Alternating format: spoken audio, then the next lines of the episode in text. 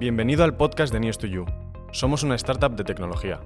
Nos dedicamos a ordenar y personalizar las noticias para crear la experiencia más cómoda del mundo a la hora de informarse. Puedes descargar nuestra app de manera gratuita en el enlace de la descripción. Esperamos que disfrutes del episodio. Nuestro invitado de hoy no es cantante, pero vive pegado a un micrófono. Pasa tantas horas en la emisora que están a punto de hacer una habitación propia. Es lector, escritor y una persona que no ha dejado nunca de aprender. Antonio Rantia, director de programación en COPE, muchas gracias por venir. Bienvenido a News to You. Bueno, muchas gracias a vosotros por invitarme. Es un placer conversar con vosotros. Y hoy pensaba, digo, entre la voz, eh, cómo modula y, la experiencia que tiene en radio, hoy, en el podcast lo, voy a pasar mal. bueno, probemos.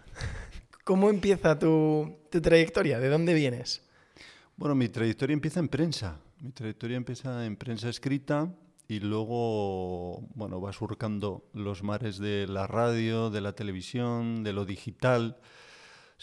Reconozco que me da cierto pudor hablar de mi trayectoria profesional, pero mm, creo que a día de hoy puedo decir que tengo un perfil transversal o multimedia y, y, que no sería posible probablemente sin la dedicatoria que aparece en mi libro, y es sin el esfuerzo de mis padres, sin el esfuerzo de mis hermanos y sin el esfuerzo y la admiración de mi mujer. Yo tuve la suerte de, de que mm, mis padres pudieran eh, mandarme a estudiar fuera de mi comunidad autónoma a una de las mejores universidades en ese momento que impartía la licenciatura de periodismo y mm, cosa que no pudieron hacer mis hermanos. Yo soy el hermano, el mediano de los muchos hermanos y tuve la, fortuna de, poder estudiar fuera.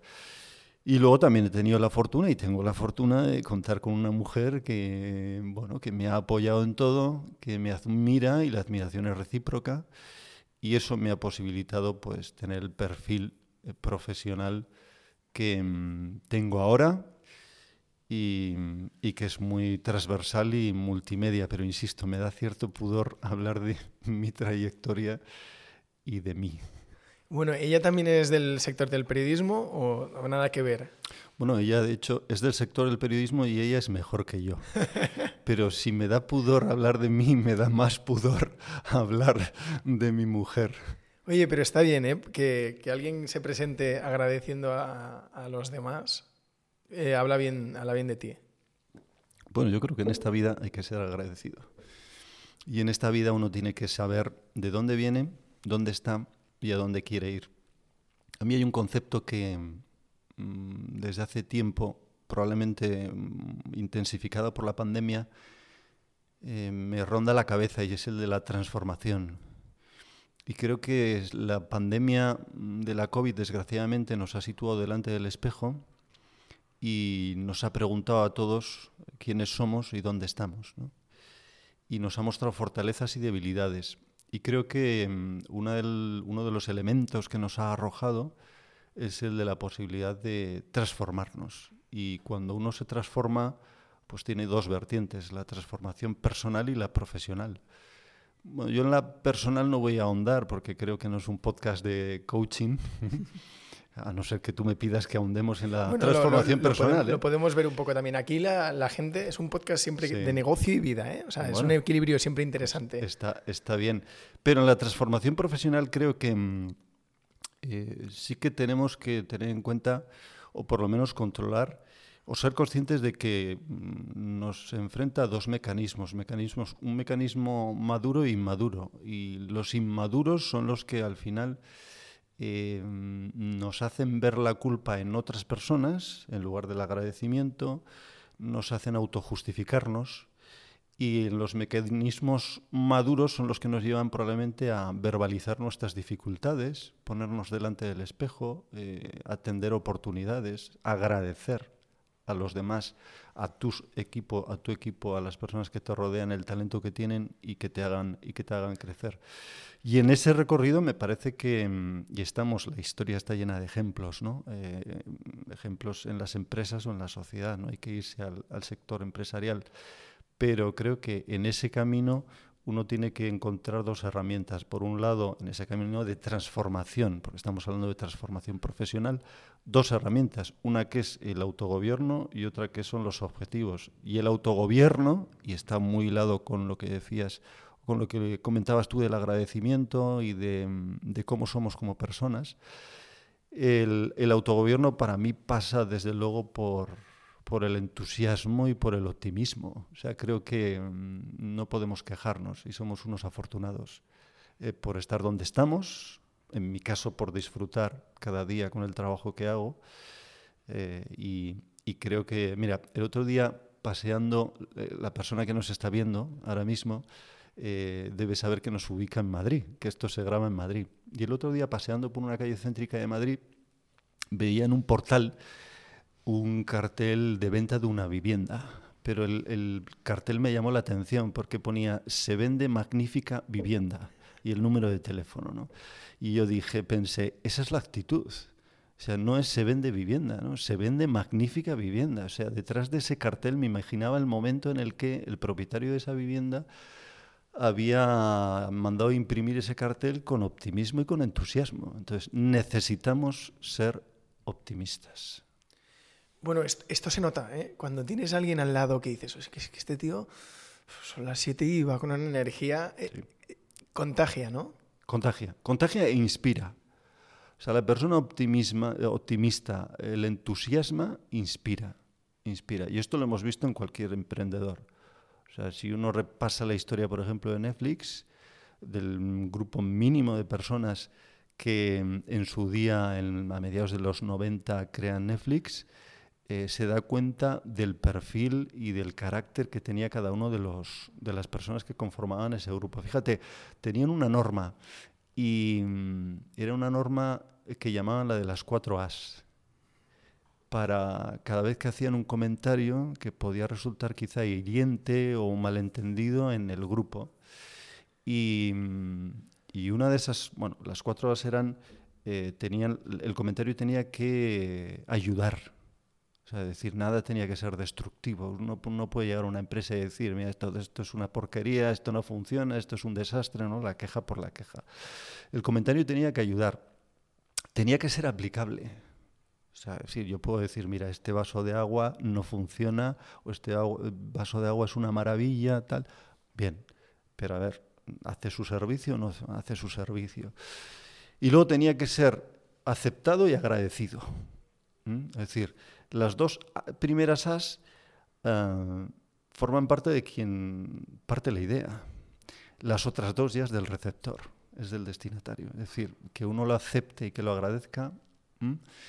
Pero volviendo al, tema que nos, que nos eh, centraba, que nos eh, que motivaba esta conversación, creo que efectivamente cuando uno es, está rodeado de gente entusiasta, optimista, inspira. Y, incluso te diría más, eh, potencia la creatividad. Potencia la creatividad. Sí. Desde luego, de hecho, em, tú te definías antes como mm, una experiencia multimedia. Yo desde fuera te veo probablemente multimedia, pero sobre todo digital. Y, es difícil, todo el mundo habla de transformación digital, está muy manido el término, ¿no? Pero es difícil de explicar, se nota rápido cuando alguien Mm, tiene esa como aceptación por el cambio, esa apertura mental a, oye, las cosas no, no, se trata de tirar abajo todo lo que hemos hecho y, de repente hacer un producto totalmente distinto, pero empezar a pensar que el, que el producto del futuro no se parece mucho al de ahora. Cuando, cuando charlas con gente, por el micro pasa mucha gente que se dedica a cosas más disruptivas, pero todos tienen este componente de apertura y aceptación del cambio, incluso buscando el cambio, de no estar cómodo, no terminar de estar cómodo nunca. Mm. Yo a mí eso es una sensación que me, que me transmite de lo, de lo, que hemos estado hablando antes. Eh, sí, pero es que para cambiar hay que querer cambiar. O sea, la primera condición del cambio es querer cambiar. Al final, ¿qué es un cambio? Un cambio es la modificación de algo que ya existe. Mm, no es la creación de algo nuevo, sino tú vas de un punto A a un punto B. Y en ese eh, recorrido tú lo que tienes que eh, detectar son eh, motores y frenos.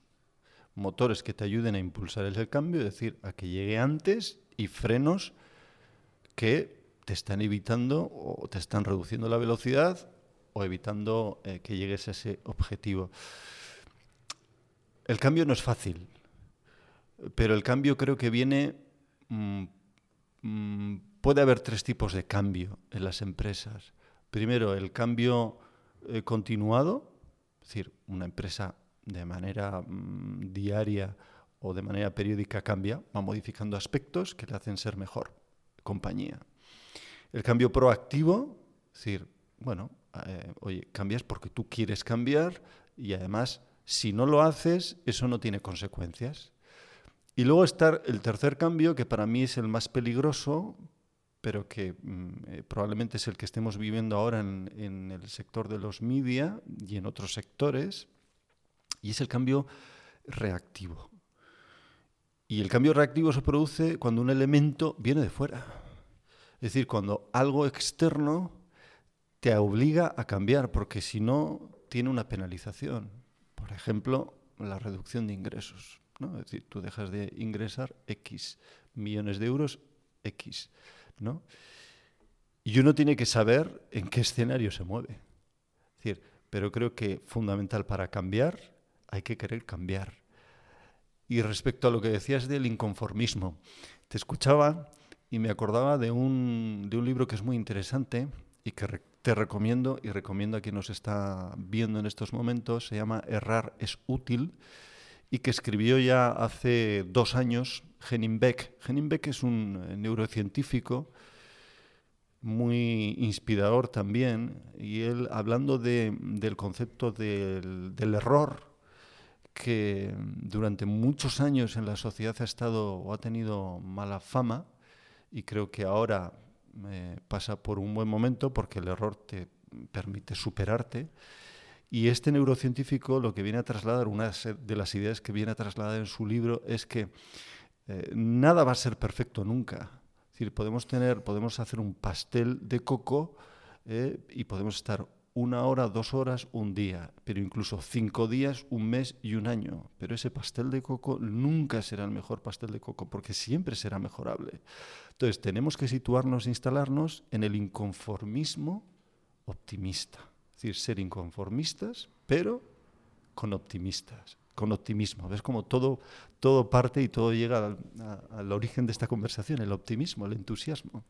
Y esto a mí me ha recordado a, creo que era Gramsci, ¿no? que decía, el, el, pesimista es un idiota triste, el optimista es un idiota contento, pero aquí lo que se trata es de dejar de ser idiota, ¿no? Bueno, y de tener objetivos y metas, ¿no? Es decir, uno también eh, no consume hojas del calendario, uno tiene que saber hacia dónde va eh, y poner los instrumentos, tener los instrumentos y poner los medios para, para alcanzar ese objetivo. Me ha parecido muy interesante lo del cambio reactivo. Eh, claro, hay muchos casos en la historia que dicen que las grandes disrupciones las hacen agentes externos. ¿no? Em, eh, esto además lo hemos comentado en algún capítulo. Era poco previsible que la revolución de la industria del cine la hiciera Hollywood y llegaron actores de fuera. ¿no? En, en, el mundo en el que estamos actualmente, en el momento de los, de los medios, ¿cuánto crees que hay en común? ¿Cómo de interesante crees que puede ser para los medios apoyarse en, en actores externos, que son precisamente los que han llegado y los que están provocando un poco este, este cambio reactivo. ¿Cómo ves esa convivencia? Bueno, mira, a mí cuando me preguntan si Spotify, por ejemplo, compite con la radio, y esto me lo preguntaban ya hace años, prepandemia, siempre decía lo mismo. Creo que Spotify es un, es un aliado del audio. O sea, lo que está haciendo, una de las cosas que está haciendo Spotify es dar visibilidad a algo que históricamente no era tan atractivo como lo audiovisual. Es decir, el audio, el audio por sí, frente al vídeo, como es este vídeo, este vídeo podcast que estamos grabando, no es tan atractivo. Desgraciadamente, para quienes nos dedicamos al audio, eh, vivimos en una sociedad muy audiovisual y poco sonora. Es verdad que ahora el foco de la cultura digital se está situando hacia, hacia el audio. Lo que tenemos que mm, saber es, cuando hablamos de cambios también, cuando hablamos de cambio, es si contamos con los perfiles profesionales necesarios para hacer ese cambio.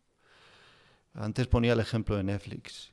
Si uno se detiene en la trayectoria ah, de, Netflix o en la evolución de Netflix y se centra en tres etapas. La inicial, cuando Netflix en el 97 alquila DVDs, al final los perfiles profesionales que necesitan están más vinculados a logística. Si adelantamos unos años y nos vamos a 2002, 2003, 2005 y vemos que la actividad de Netflix ya cambia al streaming, los perfiles profesionales que necesita están más vinculados a ingeniería. Y si nos situamos en el contexto actual, 2022, la actividad de Netflix está más centrada en la producción, en el contenido. La de Netflix y la de cualquier plataforma de streaming. Disney Plus, llámalo como quieras. Y los perfiles profesionales que necesita ahora mismo, en nada pasa por los ingenieros, en un primer orden, entiéndeme, en ingenieros o en logística, sino en creativos. Por eso tan importante es querer cambiar como tener los perfiles profesionales para poder cambiar, para poder cambiar dentro de las estructuras eh, internas de las compañías. Y luego también saber leer el contexto. Quiero, creo que, y aquí ya hablo de, de lo que conozco, y es el mercado del audio y el mercado de la radio. Creo que mm, todos los cambios que se han producido en el mercado radiofónico o del audio bajo demanda ahora mismo, con las plataformas eh, de streaming se han producido porque hemos sabido leer el contexto. Si uno se sitúa ah, en el siglo pasado, 1924, en el nacimiento de, Radio Barcelona, la primera emisión, la primera emisora en España, emisora comercial, oficial, eh, J1 en noviembre de 1924, eh, Unión Radio entonces, lo que ahora es Prisa, sabe leer el contexto. Y un año después eh, crea en 1925 Radio Madrid y Radio Madrid sabe leer el contexto de las transformaciones sociales, urbanísticas y económicas de lo que era la ciudad de Madrid, el éxodo del campo a la ciudad. En estos momentos, nosotros, es decir, los ligas y media, debemos saber leer el contexto. Y para mí hay tres tipos de contexto en esta transformación que estamos viviendo. Hay un contexto social, es decir, el pasado era estático, colectivo em, y analógico, y el presente y el futuro es, va a ser y es más digital, más móvil, más personal y más experimental. Y más experimental. El 90% de los datos que ahora mismo están en Internet se han creado en los dos últimos años los dos últimos años. Hemos pasado de hablar de disrupción a aceleración. La pandemia lo ha acelerado todo, nos ha convertido en más digitales. Hay un contexto tecnológico. Y el contexto tecnológico pasa porque cada vez artilugios como este, como un teléfono móvil, está más y mejor conectado. Todo lo que pueda ser digital acabará siendo digital. Todo lo que se pueda consumir en un móvil acabará siendo consumido en un móvil. El 5G y esto lo conocíamos recientemente por estudios que se han publicado, tiene un índice de penetración mucho mayor en España. Eh, la industria automovilística, en lo que respecta a lo sonoro, al audio, cada vez está más apostando más por lo sonoro. BMW 2018, estamos hablando de prepandemia, hace cuatro años, que parece que es como una década. Pero BMW en 2018 implanta como implanta de serie su asistente de voz. En 2020 Porsche llega a un acuerdo con Apple para implantar en serie también Apple Podcasts, Apple Music, en fin, una serie de, facilidades, ¿no? de funcionalidades. Si nos vamos a la industria de los eh, smartphones, no voy a hablar del incremento que está teniendo de los relojes inteligentes con incrementos de dos dígitos, de las pulseras conectadas, de los smart speakers, con una previsión de crecimiento también de un 10, un 14% hasta 2024. Es decir, eh, el contexto, la tecnología facilita, ayuda. El audio, como otro tipo de contenidos, se está plataformizando. Nuestra vida se ha plataformizado. Se ha plataformizado la salud, la información, el ocio, las relaciones sociales, el dinero Se ha plataformizado todo. Y luego hay un tercer contexto, hemos hablado del contexto social, del contexto tecnológico y hay un contexto empresarial. Y esto está muy relacionado con la pregunta que me hacías, ¿no? De cómo los ligas y media pueden reaccionar o transformarse si ven una amenaza o ven agentes externos que no están relacionados con la industria de la comunicación eh, que copan parte del mercado, de su mercado. Y nosotros lo estamos viendo en el mercado del audio. Es decir, irrumpen nuevos players como Spotify, como Amazon, es decir, las tecnológicas, que ven el sonido, el audio, como un negocio, como un modelo de negocio.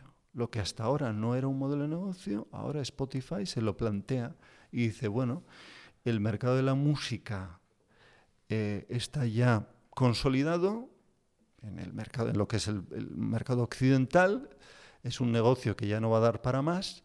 Adentrémonos en dos líneas eh, de actuación. Uno, los podcasts y otro, los audiolibros con la compra reciente en noviembre del año pasado, en noviembre de 2021, de Finaway, ¿no? la mayor productora de, una de las mayores productoras de audiolibros. Entonces, hay que saber leer el contexto y hay que saber anticiparse. Antes hablábamos de los emprendedores y vosotros sois emprendedores. ¿eh? Y News to You es un gran ejemplo de, de emprendimiento y de saber leer el contexto, saber anticiparse y saber detectar las necesidades o las demandas del, público. A mí lo que, me, lo que me parece es que, por lo menos lo que nosotros vamos validando, es que las marcas se siguen imponiendo. Creo que las plataformas que comentas son grandes soportes que la gente utiliza por comodidad, pero lo que sigue pesando a la hora de informarse, para, para la gente que se informa, podríamos ver si el, si el público joven que piensa lo mismo, pero bueno, es un público que ya no acude a estas fuentes, o sea, que se informa en, de otra manera. Pero yo lo que noto es, em, está muy bien mm, que las tecnológicas empiecen a crear contenido, Spotify crea su contenido. Todavía es un tema cultural, la gente prefiere escucharlo en COPE, en Cadena Ser, o leerlo en El País o en el ABC.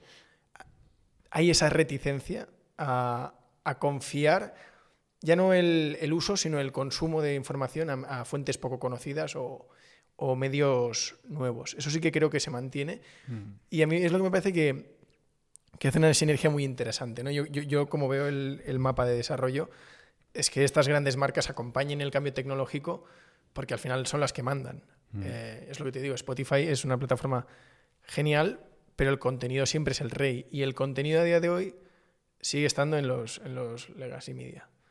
¿Y tú a qué lo atribuyes? Porque es verdad que quien nos está viendo ahora percibirá obviamente que hay un hay en esta mesa confluyen dos generaciones. sí, sí. Es evidente. ¿Tú a qué atribuyes eso? ¿A qué atribuyes a que las marcas sigan teniendo el peso y la importancia hoy en día en el contexto actual, en un contexto digital? Yo creo que es cultural, por eso, eh, dependiendo de a qué generación preguntes, los resultados son distintos. O sea, yo creo que, el tema generacional tiene mucho que ver pero sobre todo me da la sensación de que seguimos pensando que es poco probable que un medio con tanta trayectoria o con tanto prestigio mienta o mm, arriesgue en la veracidad o en la calidad de la información. Yo creo que lo que ha demostrado Twitter es que es una forma que es posible democratizar la opinión del planeta y es un ejemplo genial para entrar y ver qué piensa la gente. Pero, esto también nos ha hecho diferenciar eh, lo que es la opinión de lo que es un, editorial o, lo que opina un medio. ¿no? Al final, tú no, cuando lees al periodista, pocas veces lees la opinión del periodista, estás leyendo la línea editorial del medio, el control del medio, la cobertura que ha dado, toda la estructura informativa que tiene ese medio a su, a su disposición. ¿no? Entonces yo creo que quien acude a los medios lo sigue haciendo para buscar un poco la tranquilidad de en un mundo en el que es difícil distinguir lo que es real de lo que es mentira, eh, pues por esa tranquilidad de decir, bueno, creo que aquí estoy en un terreno seguro y, por otro lado piensan, oye, si llevan tanto tiempo haciendo este trabajo, serán los que mejor lo hacen. Yo lo veo un poco por ahí. ¿Tú qué opinas? Bueno, yo creo que estamos viviendo ya desde hace años, desde dos, yo lo dije en, el libro que publiqué, en el ensayo que publiqué en 2019, 10 claves para contar buenas historias en podcast y lo repito en el, en el libro que, en el ensayo que he publicado ahora, ¿no? de cómo habla tu marca en podcast. Creo que estamos viviendo una transición eh, y ya la, mm, la batalla ya no es por la atención ni por la ni por el entretenimiento. Creo que estamos, creo que la batalla ahora mismo está en la, mm, en la confianza, en la relevancia y en la experiencia. Y creo que esto ya va de ser relevante o irrelevante. Cuando el 5 de junio de 2020 eh, la BBC nombró un máximo, como máximo responsable a Tim Dave, eh, una de las cosas que dijo un ente público y tan histórico como el británico fue eh, necesitamos seguir tomando buenas decisiones para seguir siendo relevantes. En aquel entonces, en el Reino Unido, el 63% del consumo de radio lo representaba la, eh, BBC. Aproximadamente un 30-32% la televisión y solo un 1% del consumo digital, eh, del consumo que se hacía digital, eh, lo aportaba la BBC. ¿Dónde estaban el resto de, del porcentaje? En Google, en Facebook, en fin, en las tecnológicas. De siete libras que invertía la BBC en televisión, uno, una libra dedicaba a... O sea, perdón, por cada siete libras que, que invertía en televisión, una iba digital. Es decir, necesitamos seguir siendo relevantes frente a otros actores, como las redes sociales, que aportan otro tipo de cosas, otro tipo de cosas. Yo no las voy a calificar, pero tengo la sensación desde hace tiempo de que primero vivimos tiempos de cambio, segundo eh, vivimos eh, un momento en el que hay mucho ruido, vivimos en un mundo en el que mm, cada vez se habla más en mayúsculas y en este contexto necesitamos referentes y marcas como eh, los Legacy Media, en mi caso marcas como la cadena Cope, es una marca relevante y es un referente. La radio, a la que muchos han matado en numerosas ocasiones, es un medio fuerte, es un medio con músculo. Recientemente conocíamos la primera ola del EGM 2022 y una de las conclusiones eh, a la que llegábamos y que, nos, y que certificaban los datos es que eh, había un creciente consumo de, de radio. Es decir, ¿Por qué? Por el contexto, el contexto que hemos vivido de enero de 2022 a abril de 2022. Este trimestre o cuatrimestre donde han sucedido cosas y esas cosas pasan por el coronavirus, la salida de la sexta ola del coronavirus, una tensión política, una guerra en Ucrania y eh, un contexto económico muy complicado con la subida de la luz y con los problemas energéticos que hemos, que hemos vivido. Y en ese contexto, la sociedad busca fuentes relevantes. Y la radio, y esto lo hemos vivido, y no me voy a, eh, ir mucho más allá de 2017, la radio eh, es el medio más creíble. En 2017 el Eurobarómetro fijaba en un 60-62% el nivel de credibilidad que otorgaban los, los eh, ciudadanos frente a un 50 de la prensa. En plena pandemia, una marca como Javas Media Group eh, publicaba una encuesta en la que en un baremo del 1 al 7 otorgaba un 5,3 de credibilidad a la radio frente a un 3,5 de las redes sociales. Recientemente un instituto como IMOP también hacía públicos los datos de credibilidad que posee la radio. Es decir, la radio es el medio más creíble. Eh, hoy en día es impensable, sería impensable que un podcast, por ejemplo, cree opinión en una sociedad, en un país como el nuestro, o que incluso provoque una decisión eh, política o económica. La radio sí. El 18 de febrero de 2022, nuestra emisora, COPE, y en nuestra emisora, nuestro principal programa, Carlos Herrera, el líder del prime time de las mañanas radiofónicas, entrevistaba a Pablo Casado. ¿eh? Minutos después, entrevistó a Isabel Díaz Ayuso. no tengo que recordar a nadie de los que nos están escuchando o viendo que 72 horas después de esa, de esa conversación, de esa entrevista que tenía lugar en COPE, el PP sufría un cataclismo y que a día de hoy, sea la fecha en la que nos vea la persona que está detrás de las cámaras, eh, sepa que Pablo Casado ya no es presidente del Partido Popular y que es Alberto Núñez Feijóo. Y eso a día de hoy es imposible, en el futuro veremos, pero a día de hoy es imposible que lo provoque un podcast. Sí lo puede provocar un medio tan creíble y tan relevante y con tan buena salud como la radio. Y un comunicador tan bueno y tan relevante y tan creíble como Carlos Herrera. Claro, además también es un tema de, acostumbrarnos, pero lo que decías, yo tampoco me imagino eh, que esa entrevista o ese, momento se produzca en Twitch o en un directo en Instagram. Nos tenemos que acostumbrar, a lo mejor, ha pasado poco tiempo, pero, pero yo sí que veo ese, punto de la, parte ritual, ¿no? Un poco de, del plató, la parte ritual del, del estudio. Yo creo que, ese escenario es lo que confiere la credibilidad, ¿no? Bueno, la credibilidad la confiere el medio, la credibilidad la confiere el buen hacer del medio, la credibilidad la confiere el comunicador.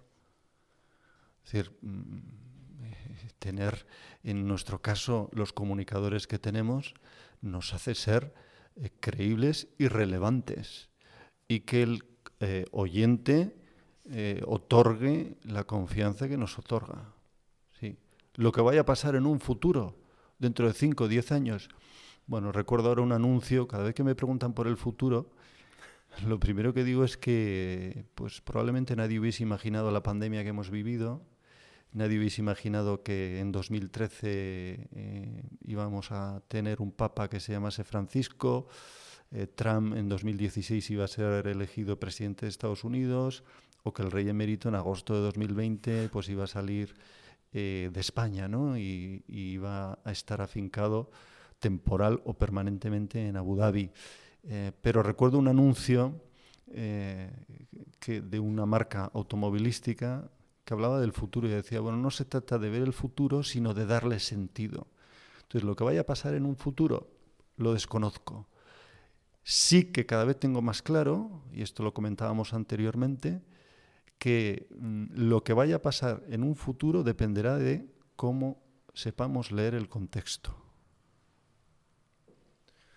No, estoy totalmente de acuerdo. De hecho, me ha parecido muy interesante cuando comentabas lo de plataformizar em, los contenidos, ¿no? Y hablabas, sí que es verdad cuando lo decías, el dinero, la vida personal, los contenidos, los medios, sí que es verdad que es un poco esa tendencia. Claro, uno también piensa, mm, desde fuera es difícil ver si llegas a tiempo, ¿no? Uno no sabe si... Cuando dicen la, la inteligencia siempre llega demasiado tarde, es algo así, ¿no? Cuando, cuando te das cuenta de que para, para cuando sabes y entiendes lo que pasaba era eh, ya, ya ha sido demasiado tarde. Sí, esto me recuerda un poco a la primera frase del camino de Delibes, ¿no? Las cosas podían haber pasado de otra forma, pero han pasado así, ¿no? Bueno, ya, pero a, a eso nos tenemos que enfrentar. A mí me parece muy interesante... Eh, Quizá más en tu parte, en tu parte personal, que por cierto hablabas de, que pues, si quieres eh, profundizar un poco en lo de la transformación personal que, te supuso el, el, COVID, que nos hemos centrado hasta ahora en la parte empresa, si quieres podemos profundizar por ahí. Pero yo me imagino como estudiante de periodismo, hay muchos niños que sueñan con trabajar en la cadena COPE. Creo que mucha generación de periodistas ha crecido con el, con el programa de deporte de las 12 casi durmiéndose, con el, con el transistor, la radio creo que es, un, soporte que ha fidelizado mucho a mucha gente. ¿no? Pasa lo mismo pues, con, el periódico, que todos los domingos se lía tu padre en casa. Son símbolos que han estado muy presentes. En tu caso, yo no sé si era un sueño de pequeño, pero has cumplido el sueño de mucha gente. Entonces, ¿cómo es eh, la cadena COPE? ¿Cómo es tu día a día? Yo creo que, habrá mucho periodista que nos está escuchando, gente de la facultad. Seguro que esto es, es inspirador. Bueno, pero mi vida no es muy inspiradora. ¿eh? Y, vuelvo al inicio de la conversación que estamos manteniendo y el pudor que me da hablar de mí mismo, porque creo que es más interesante hablar de, otros aspectos. Pero bueno, eh, mi día a día es mm, muy interesante porque estoy rodeado de mucha gente interesante y, gente con mucho talento. Y cuando uno se rodea de gente creativa, gente que te instala permanentemente en hacerte preguntas y en cuestionarte de manera positiva las cosas, pues creo que el día a día es más enriquecedor.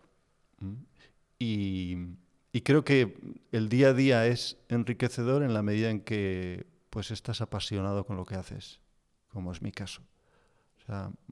Yo lo primero que hago mm, al levantarme, primero es hacer deporte. Yo mis días, eh, y no desvelo nada que no se pueda contar, porque esto quien me conoce bien lo sabe, eh, hago deporte. Eh, para mí el deporte supone una bombona de oxígeno y un buen comienzo de la jornada laboral. ¿Mm? ¿Sobre qué hora te, te, despiertas? Madrugas mucho, ¿no? Para que te... Madrugo mucho. no voy a dar ninguna pista porque, pues, insisto, en el pudor y en la vergüenza que me da. hoy, por ejemplo, hoy has hecho deporte. Hoy he hecho deporte. Bueno, ya habíamos quedado pronto, o sea que sí, sí, es, es sí, Sí, sí, hoy, hoy eh, madrugo bastante, madrugo bastante. Y mm, mira, me estoy recordando, estoy recordando un libro, Lecciones de Liderazgo, del CEO de Disney. Y en el, en, el, en, en el libro, en ese libro, el CEO de Disney recomienda, yo cuando lo leí ya lo aplicaba, pero bueno, creo que a mí me reafirmó y, confirmó mis, un poco mis pensamientos. Y él eh, siempre eh, dice, dedícate en, en tu día, dedícate tiempo para ti. Y ese tiempo que dediques para ti, puede ser media hora, una hora, dos horas, el que tú consideres oportuno. Dedícatelo al principio del día porque probablemente lo que vaya a pasar después, una vez que tú ya te incorpores a la vorágine laboral, cuando conectes un artilugio como, como el móvil, ¿no? y te empiecen a llegar mensajes de WhatsApp, alertas, correos electrónicos o llamadas, probablemente ya no vas a poder dedicarte ese tiempo. Y yo añadiría otra cosa, y es la disciplina. O sea, creo que mm, si eres una persona ordenada y disciplinada, el día a día te permite y la vida te permite hacer muchas cosas. Bueno, a mí me ha permitido, entre otras cosas, escribir cuatro libros con, sus, con sus dificultades y con sus eh, días y noches, ¿no? Pero, pero bueno, me ha permitido escribir estos cuatro ensayos, me permite investigar muchísimo. O sea, yo eh, una vez que he hecho deporte, lo siguiente que hago eh, a primera hora del día es leer. Es leer y puede ser una lectura mm, entretenida, quiero decir, vinculada a novela o a ensayo, o puede ser leer, leer algún tema de, en los que estoy investigando. Y ya cuando llega un momento del día, de, la mañana, pues ya me voy a trabajar, que por eso me pagan, ¿no? ¿Y en qué momento de la mañana usas News to para informarte? ¿Cuando navegas por los medios? Eh, ¿Esto es antes o después de desayunar? Esto es a todas horas. Esto es a todas horas. ya te lo agradezco, Andoni. ¿eh? ¿eh? oye, me parece muy interesante. A, mí siempre me ha gustado mucho el tema de, madrugar, pero incluso como, como tema en sí. Citabas el libro de Disney, pero hay muchos, muchas biografías, muchos libros de, de, negocio. El Club de las 5 de la mañana, eh, bueno, la, Benjamin Franklin, la, la biografía de Benjamin Franklin. Mucha gente que le da un valor enorme al, madrugar, lo que decías de la disciplina, la productividad. En, tu caso, ¿es una condición que natural, que siempre has tenido, o, lo, descubriste por este camino? No, siempre, la verdad es que siempre he madrugado. Siempre me ha gustado, vamos, eh, aprovechar las primeras horas del día y, y, en esas primeras horas del día hacer cosas que, bueno, pues el resto de la jornada no me va a permitir hacerlas. Ah, salvo que esté de vacaciones, claro. Yo eso sí que es una cosa que he hecho y que me tengo que poner en serio porque yo estuve años despertándome cada día a las 6 de la mañana para, para entrenar o, para lo que fuera. Porque lo que tú decías, este tiempo es gratis prácticamente, ¿no? Este tiempo es para mí. Y he perdido el hábito y no, no, no estoy siendo capaz de... Hoy, hoy, desde luego que no he entrenado. Bueno, pero vayamos a los frenos. ¿Qué te frena? Porque cuando uno pierde el hábito, tiene que detectar ¿Por qué lo ha perdido? Es decir, ¿qué elementos son los que frenan ese hábito? Yo creo que he perdido el equilibrio eh, que tenía para irme a dormir pronto. Mm. Creo que va por ahí. Sí, sí. O sea, hay, hay días que...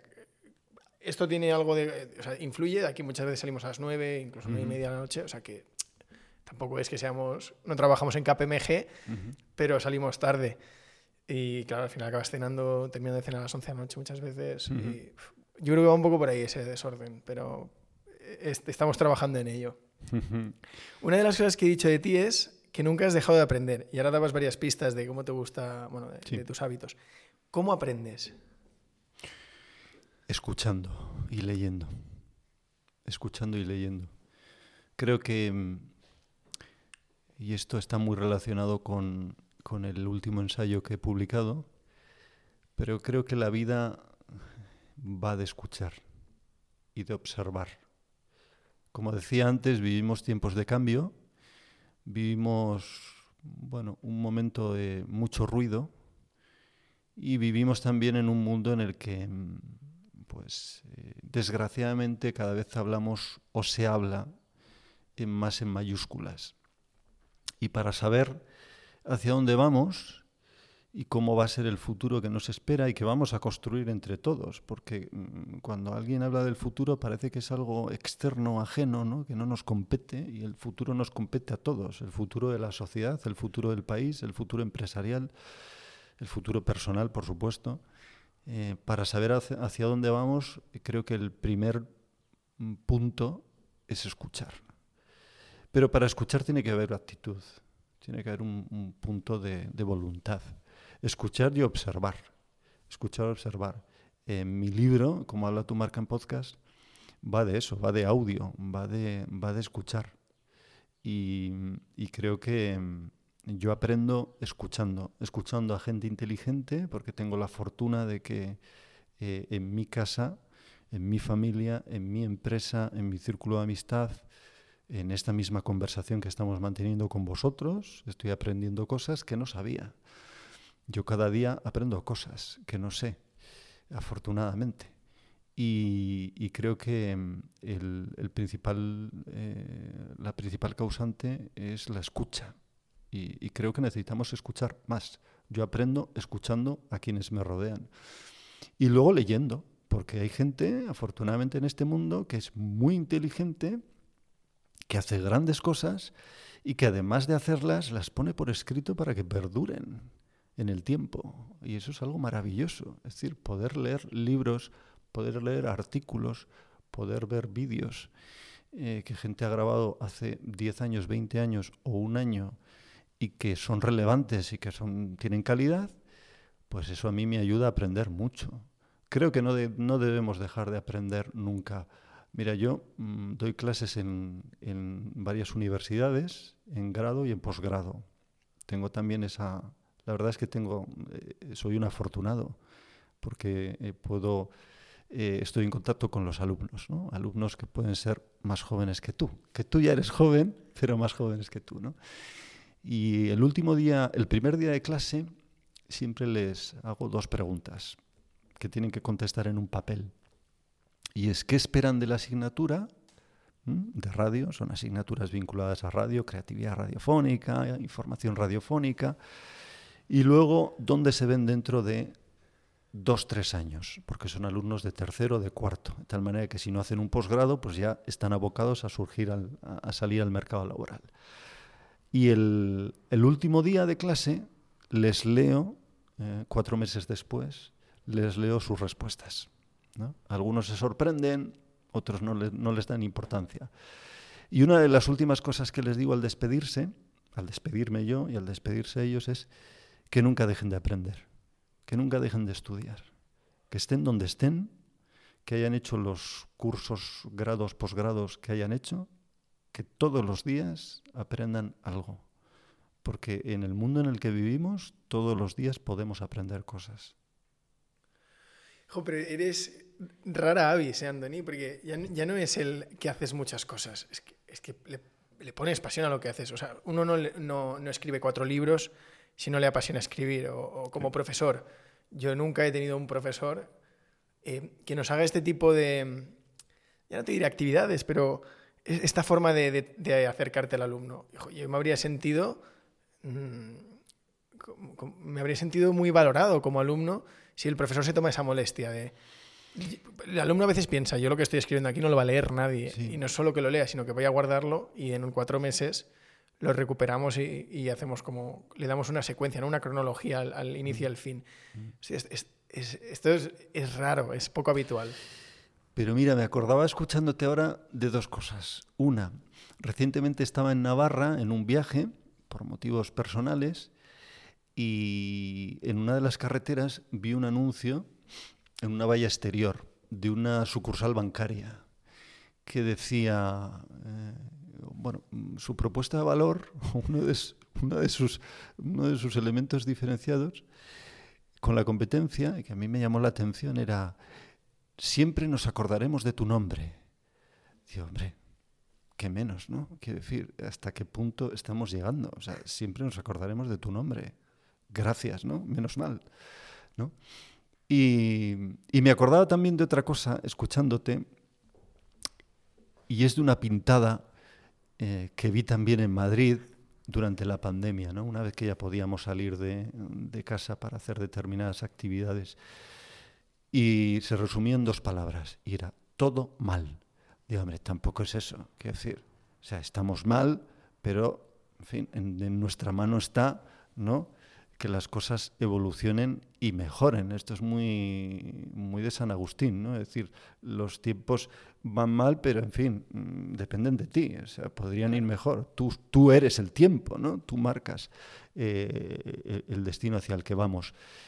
Y, y está muy relacionado con, con, el entusiasmo y con el optimismo. necesitamos ser más optimistas. Necesitamos ser más optimistas. No podemos instalarnos ni construir una sociedad eh, permanentemente quejosa.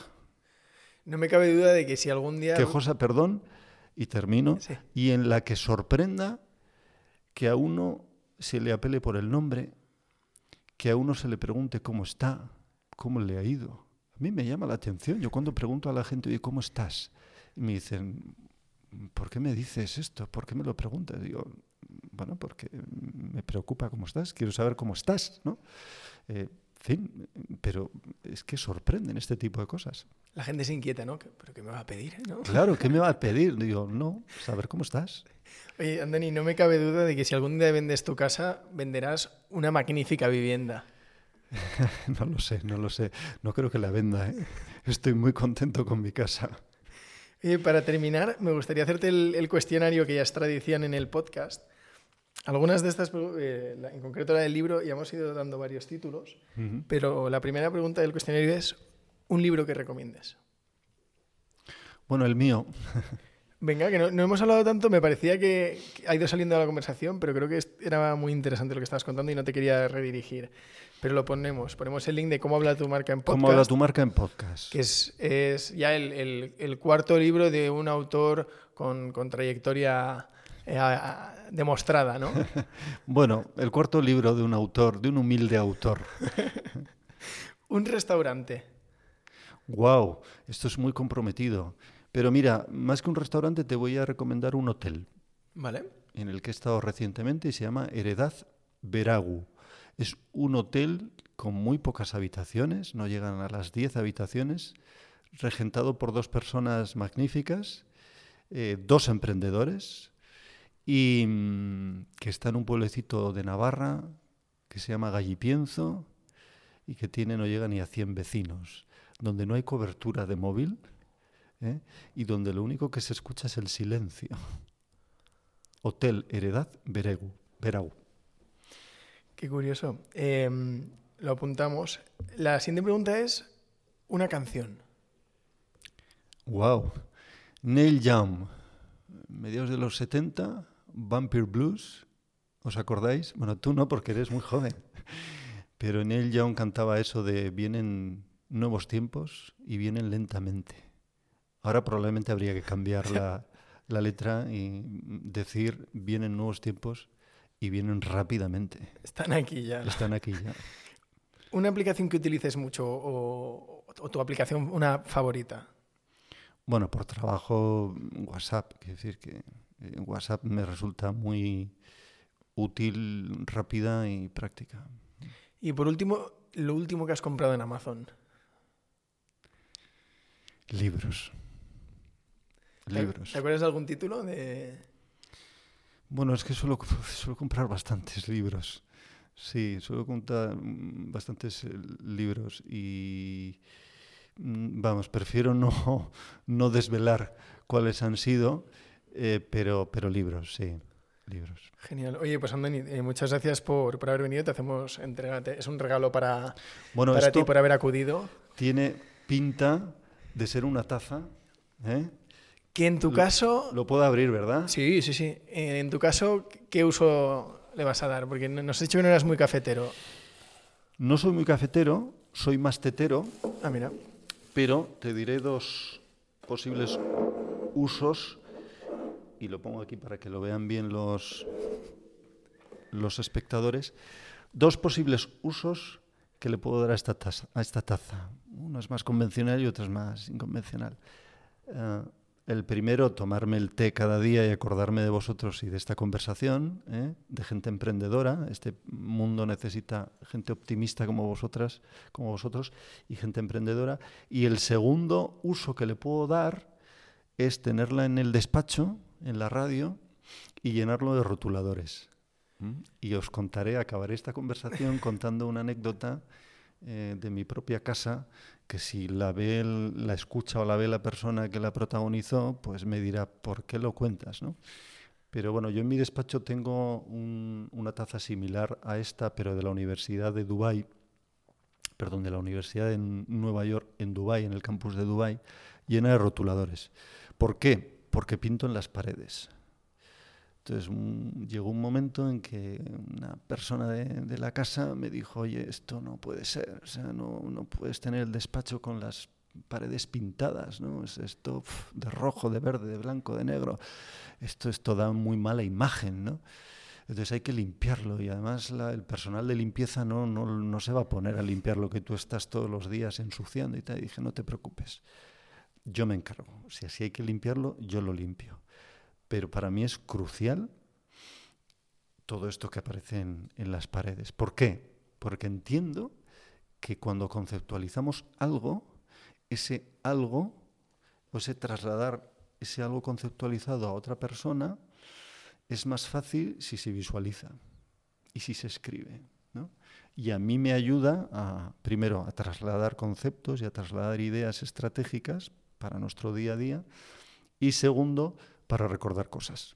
O sea, ver frente a mí una pared pintada con gráficos o a mi izquierda eh, una pared pintada con gráficos, pues me, me ayuda a incentivar la creatividad y a recordar conceptos que, que son prácticos y útiles. Con lo cual, o té o rotuladores.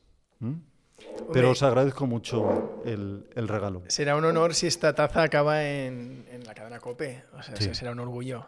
Bueno, yo me comprometo a que acabe en la cadena COPE, a que acabe llena de rotuladores y a subir una fotografía a redes sociales. Bueno, en- ¿Os eh, parece? Pues, no podemos pedir más. Bueno, Ya encima para esto que me contabas es el Design Thinking 2.0.